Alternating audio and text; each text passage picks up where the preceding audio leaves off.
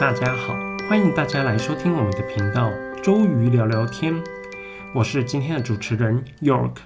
最近呢，在日本八月二十四号排放福岛的核废水呢，在国际上面引起轩然大波，而一般的民众呢，更是担心会因为核废水影响到水产的食品安全。那究竟呢，日本是怎么样去排放核废水的？排放核废水这个举动会冲击到谁？吃到核废水，我们又应该要怎么办呢？这边的话，我们今天来为大家做一个介绍。首先，第一个呢，什么是核废水？根据行政院原子能委员会放射性物料管理局的说明啊，一般核电厂运行产生的废水，主要是来自机器的零件，还有地面泄漏水，或者是呢化学洗涤废水。那基本上呢，这些不会直接和燃料芯去接触。然而呢，在福岛核灾的这个污水啊，它其实包含在事故当下。用来替代反应炉降温的冷却水、海水，以及在十几年间它持续渗入到核能电厂的地下水、雨水，所以呢，这边所含的放射性物质呢，它会比起原本核电厂的冷却水复杂许多。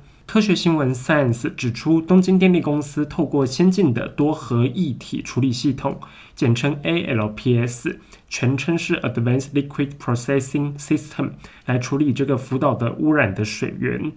那捕获六十二种放射性物质，唯独呢氢的这个放射性同位素氚，因为它取代水分子中的氢原子，所以呢它是最难被净化去除的。那在氢的放射性同位素氚呢，它本身有非常多种用途，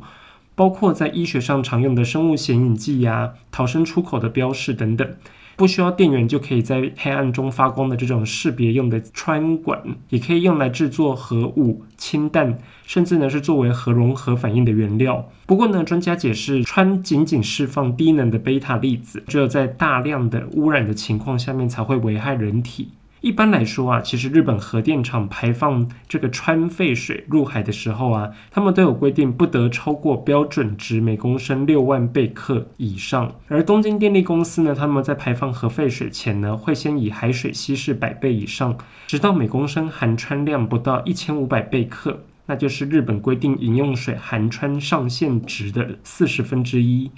那去测量氚这种放射性物质的浓度的单位呢，叫贝克勒尔。英文呢是念 Becquerel，BQ 被翻译为贝克勒，或者是简称贝克。那对水里面的这个氚浓度而言呢，它的度量单位就是每公升多少贝克的意思。通常呢，氚会在哪里出现呢？首先是地下水，第二个就是雨水。那我们知道，其实呢，在雨水当中，它含氚的量呢，每年大概是有两百二十万亿贝克，就是两百二十兆贝克的含量。自来水呢，它其实每公升也有大概一贝克的含量的氚。至于呢，在安全的饮用水的话，需要在每公升小于一万贝克的含量。那人体本身的含氚量就有数十贝克。氚这个同位素，它本身在自然界当中就非常常见的。针对福岛核废水的这个内涵的放射性元素啊，其实呢，环保团体绿色和平他们在调查中发现，除了这个氚以外，核废水当中还有铯九十、碳十四、铯一三七、碘一二九，还有钴六十。另外呢，还有辽、铑。B 这些物质等等，在排放核废水的时候呢，氚是我们目前最在意的这个问题。然而呢，其他的这些放射性的同位素也是需要被注意的。那日本为什么要排放核废水呢？其实呢，在二零一一年的三一一大地震以及随后发生的海啸，那使得福岛的第一核电厂在六座反应炉当中呢有三座熔毁，并且呢导致它的冷却系统失灵。这是继一九八六年俄罗斯的车诺比核事故，然后呢，全球史上最为严重的一起核事故。那为了使反应炉的这个熔融核燃料保持稳定的状态呢，防止反应炉发生爆炸或者是更大的灾难，日本当局在反应炉发生熔毁之后呢，决定就是马上注入冷却水去进行冷却。那这些冷却水加上流进反应炉的地下水、雨水，会形成高浓度的放射性物质的污染水，至今已经累积超过一百三十万公吨，也已经逼近储存槽的容量极限，使得日本政府不顾反对声浪，毅然决然就是要排放。核废水有关囤积核废水的这个处理方案呢，在二零一六年其实就已经被开始讨论了。那日本政府内阁呢，在二零二一年四月通过这个排海方案。日本呢，最快其实将从二零二三年八月起，那就是这个月开始排放经过处理的核废水。而联合国国际原子能机构 IAEA 针对这个核废水的处理方案发表了最新的报告。IAEA 的总干事拉斐尔·格罗西 （Rafael Grossi） 在同一个时间呢，他访问韩国，开启了中日韩三国之间最新一轮的争论。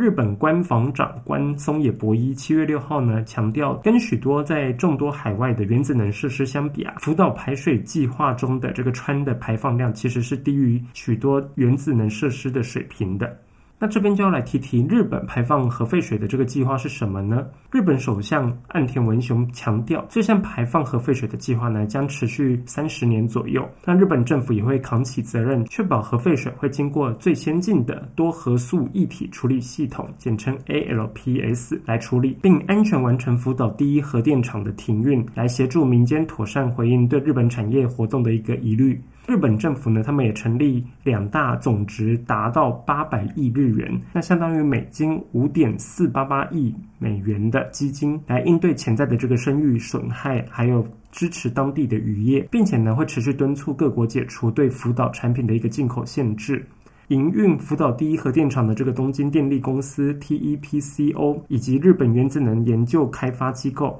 他们也将与第三方私人的公司去携手，针对排放到大海的核废水进行检验，确保呢这些核废水会先经过海水稀释一百倍以上之后呢，每公升的含氚量将不到一千五百贝克。那这个标准呢是日本境内每公升六万贝克的四十分之一。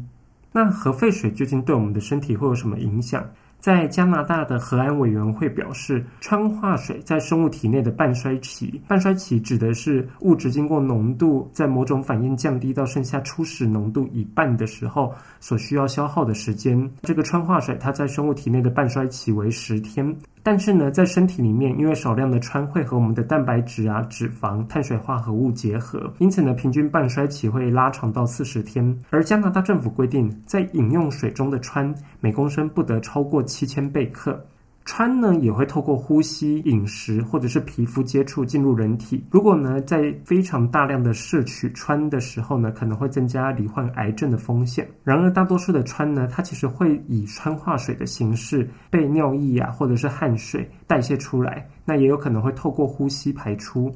国际原子能总署 IAEA 它的报告也证实，氚的排放量只要保持在日本宣称的法定水准以内，其实并不会对环境造成显著的伤害。不过呢，环保团体绿色和平他们提到，除了氚以外呢，铯九十也是一种高风险的放射性物质，会在环境当中长期存在，逐渐经由食物链进入到人体。铯九十一旦进入人体的话，容易积聚在人体的骨骼当中。而在二零二一年的时候呢，东京电力公司的文件显示出，经过处理的六万五千吨福岛核污水当中呢，仍然会发现超出排放标准大概百倍的铯九十。还有另外一个放射性物质叫碳十四，碳十四的半衰期会超过一千年，它有可能会融入蛋白质、核酸或者是 DNA 细胞组成当中，造成细胞死亡、DNA 损伤，或者是有潜在的遗传突变等等。其他呢，还包括铯一三七点一二九以及钴六十等放射性元素。那这些容易在海洋食物链中长期累积。如果说我们使用这些受污染的海洋食品，可能会带来潜在的健康风险。针对日本排放核废水的这个各国的反应，其实也不尽相同。日本他们是不断的强调，经过处理的核废水在排放的时候呢，与一般的核电站排放的冷却水基本上没有什么区别。联合国国际原子能机构 IAEA 的总干事拉斐尔·格罗西，他也曾经形容日本所称的处理水基本上是可以甚至到饮用等级的。那至于其他的国家和地区呢？截至到八月十五日为止，中国、韩国、香港、澳门、台湾，还有法属波利尼西亚等在内的七个国家和地区，均对福岛县还有周遭的渔产、食品实施不同程度的进口限制。在七月七日的时候呢，中国海关总署甚至宣布禁止进口福岛以及周遭九县的海鲜，并且呢，对于日本其他地区生产的海鲜进行全面的辐射检测。而中国海关总署的数据也显示，七月份的日日本海鲜进口总额为二点三四五亿人民币，大概是四十六亿日元，比起去年同期呢，也下降了百分之二十八点五。因为受到中国海关严格审查日本进口海鲜影响，过去呢只要一天就可以通关的程序，如今可以延长到最长达到四个星期。不少中国的餐厅担心这段时间会让海鲜腐坏，因此呢他们转而向其他国家订购鱼货。而日本政府呢也在日前正式对这种冗长的通关程序提出抗议。但是呢这股夹杂就是反美反日情绪的怒火啊越烧越烈。由河南省政府经营的这个网络媒体猛犸新闻当中，甚至在评论中倡议，日本已经展开新型的核子战争，所以呢，我们应该要拒绝日本餐厅和日本产品。预计接下来持续三十年的排放，会形成一个科学与政治争议交集的漩涡。日本政府与东京电力公司，他们为了宣传排放计划是安全无虑的，制作了各种各样的宣传文件。其中呢，经济产业省的一份文件当中指出，与福岛的预定川的排放上限相比，中国的其他四座核电站，第一个辽宁大连红岩河核电站，第二个浙江海盐秦山第三核电厂。第三个福建宁德核电站以及第四个广东阳江核电站，它们于二零一九年的排放量介于八十七至一百二十四太贝克之间，而台湾的核三马鞍山核能发电厂呢，同期排放量也大概有三十五太贝克。IAEA 的报告也提及。在日本已经定下的排放核废水的这个氚的最高浓度为每公升一千五百贝克，全年的氚的排放上限为二十二太贝克。其实呢，都是远远低于刚刚我们提到的这五个核电站的排放量。那二十二太贝克呢，又被称为二十二兆贝克，以兆贝克的意思。也因为日本排放核废水的这件事情，其实呢，各路的专家也各持不同的意见。首先呢，曾经到福岛去视察过的英国普兹茅斯大学环境教授吉姆史密斯教授 （Professor Jim Smith），他接受 BBC 采访的时候呢，他说：“我们知道排放水当中氚含量大概是每公升一千五百贝克，这听起来量好像很大，但是呢，比起世界卫生组织所允许的饮用水当中氚的含量，其实低大约七倍。在理论上，这些被排放的水基本上是可以喝的。那目前呢，按照联合国世界卫生组织 WHO 的指引呢，饮用水中的氚含量。指标水平大概是每公升一万贝克。氚的半衰期呢，就是它的辐射减半的所需要的时间为十二点三年。但是呢，香港核学会主席陆炳林博士向 BBC 中文介绍，其实呢，氚的生物半衰期就是这个氚物质进入到生物体内之后的半衰期，只有七到十四天而已。而且呢，氚水同样会透过人体排汗排尿排出体外，在指标范围内摄入人体的氚呢，并不容易出现累积的情况。陆炳林博士呢，他曾经于今年三月的时候呢，跟团到福岛去进行考察。那在 IAEA 的报告当中，福岛第一核电站目前呢，每日产出大概九十立方米的核废水，这个就意味着每二十八天，福岛第一核电站它产生的核废水就能装满一个标准的游泳池。但是呢，陆比林说，现在福岛所排放的核废水啊，除了一些核电站废水常见的放射性元素，像是氚还有碳十四之外，其实呢还多了许多所谓的超铀的放射性物质，比如像锶还有铯。那这些一般核电厂里面是不会排出这么高浓度的这些放射性物质。另外呢，乌克兰国家科学院核电厂安全问题研究所高级研究员奥琳娜·帕雷纽克博士 （Dr. Olena p a r i n i a k 也在 BBC 连线的采访当中指出，福岛的核事故呢发生至今已经有十多年的时间了，这意味着其实至少有一半的川已经衰败了。然而，国际环保组织绿色和平他们在二零二一年的五月发表的专题文章指出，一般核电厂运行的废水呢，并不会直接接触这个机芯燃料棒。这就是福岛核废水和一般的核电厂的废水根本的分别。在文章当中呢，还引用美国马萨诸塞州伍兹霍尔海洋所 （Woods Hole Oceanographic Institution） 资深科学家肯布塞勒博士 （Dr. Ken O. b u s o r 发表在二零二零年的八月的论文称，根据估算呢，现在存在福岛的核废水内含放射性氚的辐射量总量可能高达一千太贝克。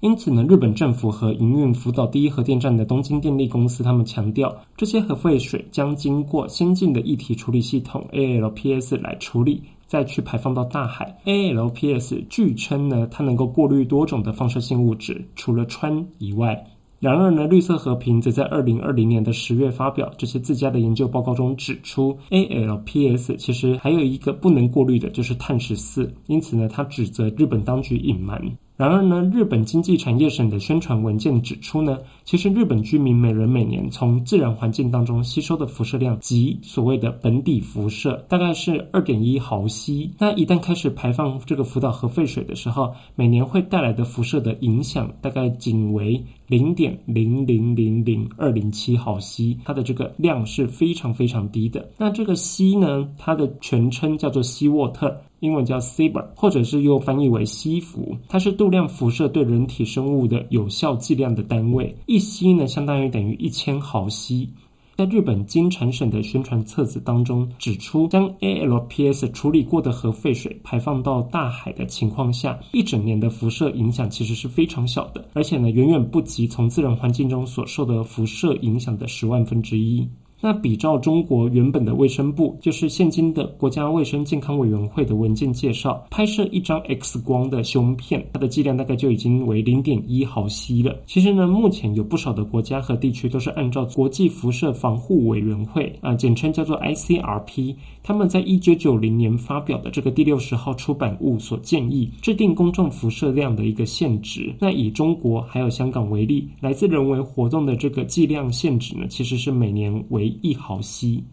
而在台湾的科普作家、国立清华大学通识教育中心兼任助理教授林基新博士，他对 BBC 中文指出。穿的风险其实非常小，之所以会引起这么多议论，主要是害怕辐射，以为辐射就会伤害。其实呢，福岛处理水的这个辐射剂量基本上是可以忽略的。恐慌的心态可能将会使得使用石化燃料的发电厂会设立的越来越多，那这样子反而会对环境造成更多的污染。日本长崎大学核兵器废绝研究中心的副中心铃木达志郎教授，他其实也有类似的看法。他告诉 BBC 新闻网。福岛呢排放核废水呢不一定会引起严重的污染，而且呢要是一切顺利的话，也不一定会伤害民众。